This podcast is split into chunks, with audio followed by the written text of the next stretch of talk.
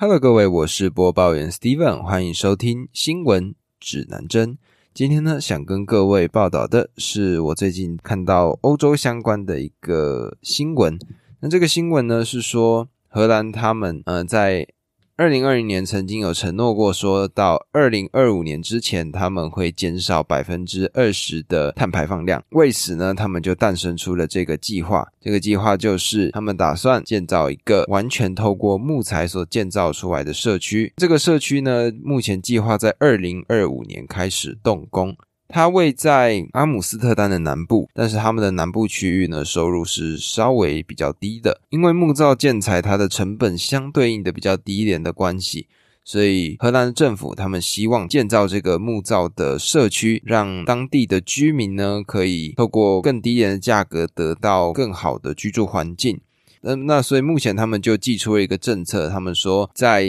这个地区居住六年以上的人，他们享有优先租用社区的权利。那这个社区呢，它的名字叫做曼德拉社区，它并不是为了去纪念那个南非的总统 Nelson Mandela，实际上是因为它就是位在当地的一个公园旁边。那这个公园的名字叫做曼德拉公园，所以这个社区它才会叫做曼德拉社区。想到这个，我就想到说，国外对于街道或者是名字，他们的命名其实是没有那么的仔细的。他们并不会非常去考究说一个名字应该要有什么样的美感啊，或者说呃什么样的意境。像我之前就有印象，就是国外他们如果说这条街道他们靠近河，他们可能就叫做 River Street。那如果这条道路上呢有一棵大树，他们可能就叫做 Tree Street。所以之前我还看到过，在一个好像是加拿大的街道上吧，那他们的名字呢叫做 This Street、That Street，也就是这条街跟那条街。所以可见国外他们对于这街道的命名是也蛮随遇而安的啦。所以所以看到什么他们就命名什么这样子。那讲回这个社区，这个社区呢，它有十个公寓的大楼，那预计还会有一间国校。他们预估可以容纳两千一百名的居民在这个地方。讲到木造建筑呢，我们就会想到说，它可能会有面对火灾啊，或者是很多白蚁入侵的一个状况。那大家既然提到了木造的建筑物，那想必一定会去思考到，例如说它可能会有火灾的状况，或者说可能会被白蚁入侵啊，潮湿，然后整个木材就蓬起来，然后导致最后整个建筑物是不能使用的。但其实，诶，我在看了这个报道之后，发现其实真的是充满了很多的刻板的印象。那首先就先讲讲重铸的部分。重铸的部分呢，在我们大家心目中的旧观念就是木造的建材，它很容易受到虫虫的侵袭。就会看到一些照片，里面整个木造的建材都是白蚁啃食木头的画面。但现在呢，它的现在呢，这个木造建材的工法已经不一样。如果透过很完整的木材构造防水工程，它是可以完完全全的阻绝水汽的。但是它的重点其实就在需要定期维护这件事情上。很多的木造的建材到最后会有重铸的原因，是因为很多人在盖完这个木造建筑物之后就懒惰，并没有去做好维护，才会造成这样子的状况。那最有名的例子呢，其实是迈阿密。迈阿密呢，他们的湿度或者说纬度其实跟台湾的差异并不大，但是。迈阿密他们的主要建筑物呢，都是以木材为主的，所以他们都是低矮的平房，然后后院都会有游泳池，看起来很漂亮。所以可见呢，木造建筑的虫害问题是可以解决的。那再来呢，我们就要讲到的就是木材的防火状况。在我对于木造建筑容易失火的状况，我可能还停留在以前日本的江户大火。那日本江户大火呢，它原因很多啦，原因众说纷纭。之前有几个做几个说法，一个说法是说个地方他们正在举行葬礼，这个葬礼呢，他们要火化小女孩，一个死掉因重病身亡的小女孩的尸体。那当时呢，因为风势太大了，所以这个火呢就顺势的沿着风势从寺庙的前庭烧了过去，最后蔓延到了江户城三分之二的土地。如果对于这个事件有印象的话，所以大家应该就是会对木造建材会有一个很标准的刻板印象。但是我在看过这些资料或报道之后，才发现说，哦，原来现在的建筑工法已经很明确的进步了。他们可以在木材的表面上贴上一些化学的材料，再配合良好的洒水系统，其实火灾的发生频率是没有那么高的。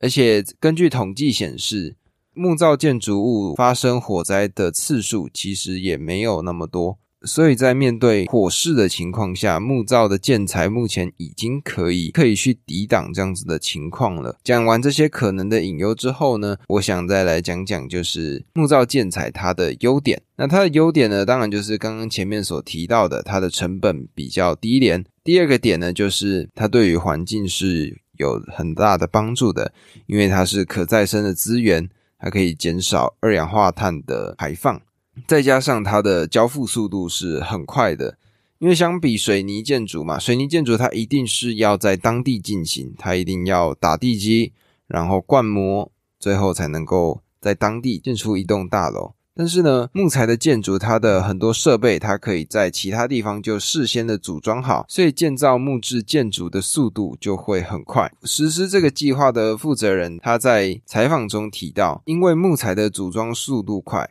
二零二六年，也就是动工之后的一年，就可以完成第一阶段，让一部分的居民可以事先的先住进来这个地方。或许在接下来的几年里，我们就会看到一个漂亮的木造建材的社区。呃，荷兰并不是先例哈，其实在其他国家已经出现了不少的木造建材的建筑物。例如说，一个让我最印象深刻的是挪威的木质大楼，它有多高？它大概是十八层楼这么高。所以，其实我们对于木造建材的很多刻板印象都在这里被慢慢打破了。例如说，它可能很容易被火烧啊，或者说。很容易会有虫害啊，甚至是我们说，我们认为木屋就会停留在小木屋的等级，可能最多两层楼就是最顶了。但是在挪威已经确定有盖出了一个十八层楼的建筑，而且我看过那个图片，它的图它的建筑物长得非常的漂亮。那我希望如果到时候疫情解禁，有机会去到挪威的话，我也会去当地来看看走走。但是目前荷兰实施了。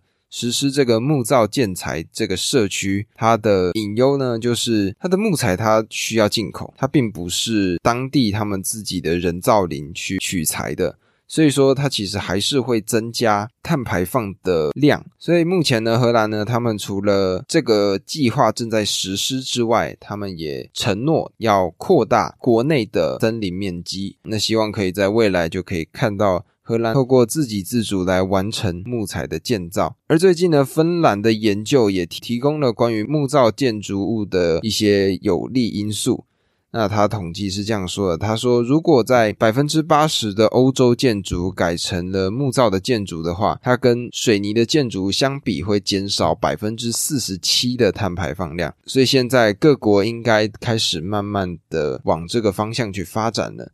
可是目前台湾人对于木造建材的看法还是停留在过去的，所以我也希望透过这一集可以让更多的人来理解到，说木造建材是个大家可以去考量、可以去试试看的一种建筑风格。也希望透过这样子一个最新的建筑技术，可以可以减缓二氧化碳的排放，让我们的环境变得更好。那讲完了。我最近看完的报道，昨天呢是高中的学测放榜嘛，看完之后就是好像是数学 A，他们今年的难度特别的难，满积分的人是非常非常的少的。有一些评论啊，或者是社会上的一些舆论，就说要让这个大考中心的主任下台。这些学生有面临到这样子的困境，但我觉得下台就可以负责了吗？下台就有办法把一切事情都解决吗？我觉得这个是很不对的情况。因为大考中心他们每年都在出考题，每一年都有他们的变化。但是对于这些考生来说，他们这辈子可能就考这么一次试。那如果今天大考中心他们乱搞，考搞出了这样子的一个状况，那对于这些考生来说，他们是完全没有办法去做改。变的，就是我觉，我觉得这其实蛮让人生气的，因为这些大人们对于小孩子的人生大事是用这样子的态度去面对，我觉得是不可取的。我自己是觉得说，美国他们对于考试的看法，考考试的做法，就我自己是比较喜欢的，就是例如说像美国的 SAT 或者是雅思，是我觉得我比较赞同也比较认可的。他们是说，可能一年让这个学生考可能两到三次试，那他的考试的内容呢，就是他们的作文，还有他们的英文测验跟数学测验，然后总分是一千六百分。他有三次的机会让他去改变，让他去变得更好。相较于台湾这样子一试定终身的方式，或许 SAT 这种让人可以多次去尝试的做法，或许可以改变整个考试的风气。但是当然啦，就是大家讲归讲啊，其实呃每年基本上怎么改都是改出一个样，而且越改越复杂。教育部还是要继续去想出更好的做法吧。那么讲到这里，这就是今天新闻指南针的内容。欢迎在下方留下五星评论与我互动。喜欢的话，欢迎关注我的 Podcast，并追踪我的 Instagram 账号。我的 Instagram 账号是 Compass News，C O M P A S S 底线 N E W S。那么今天的节目就讲到这里啦，我们下次再见。